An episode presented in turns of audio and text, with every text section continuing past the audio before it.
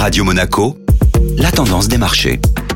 La tendance des marchés avec Société Générale Private Banking. Bonjour Julien Tomayolo. Bonjour Benjamin. Octobre débute mal pour le CAC 40. Après avoir cédé 2,5% en septembre, l'indice parisien n'est pas parvenu à inverser la tendance hier et a de nouveau reculé de 0,94%. L'effet positif de l'accord sur le budget américain et la baisse de l'inflation en Europe n'ont pas suffi à soutenir le marché. L'attention des investisseurs s'est davantage portée sur la poursuite de la contraction du secteur manufacturier en Europe. La situation européenne contraste avec celle des États-Unis où l'indice PMI est proche de la barre des 50, ce qui montre que l'activité manufacturière se maintient à l'équilibre entre contraction et expansion. Le CAC 40 a également souffert de la chute de près de 11% du titre Edenred. Tout comme Sodexo, l'action a été durement pénalisée par le possible plafonnement par le gouvernement des commissions perçues sur les tickets restaurants. Quelle a été la tendance outre-Atlantique? Les États-Unis ont évité de peu la fermeture temporaire de leurs administrations fédérales qui pourront fonctionner encore 45 jours grâce au vote d'une mesure d'urgence. À la clôture européenne, le S&P 500 et le Nasdaq étaient en légère hausse tandis que le Dow Jones perdait 0,40%.